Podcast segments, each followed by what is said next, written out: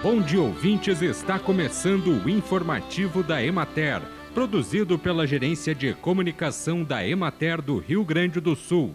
A apresentação é de Matheus de Oliveira, na técnica José Cabral.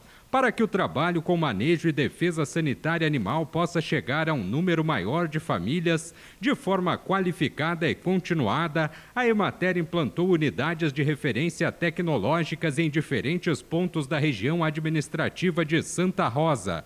Para isso, conta com a parceria de dezenas de famílias que permitiram que fosse realizado o acompanhamento em sua propriedade, de modo que os resultados alcançados sejam apresentados a outros agricultores e pecuaristas familiares, inspirando melhorias em suas atividades na ampliação da qualidade de vida e geração de renda com acesso a novas tecnologias e políticas públicas. São 35 RTs de bovinocultura de leite existentes na região, que recebem atenção à gestão da propriedade, ao manejo geral e sanitário do rebanho, alimentação e nutrição, criação correta de terneiras e novilhas, genética adequada, produção de leite de qualidade, bem-estar animal, comercialização do produto, sistema de produção à base de pasto em pastoreio rotacionado e algumas em compost barn, além de aspectos gerais de toda a cadeia do leite. A pecuária familiar é a ênfase nas unidades de referência tecnológica de seis municípios.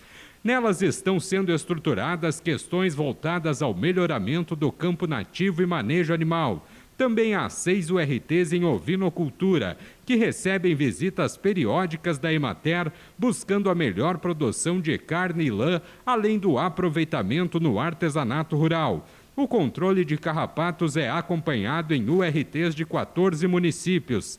Nestas propriedades está sendo orientado o controle destes parasitas e da tristeza parasitária, de uma forma orgânica com menos químicos, usando homeopatias, probióticos, bioinsumos diversos, plantas medicinais e controle mecânico.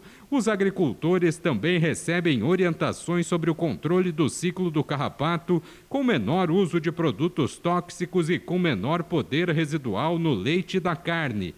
Bem, e por hoje é isso, nós vamos ficando por aqui, mas amanhã tem mais informativo da Emater. Um bom dia a todos que nos acompanharam e até lá!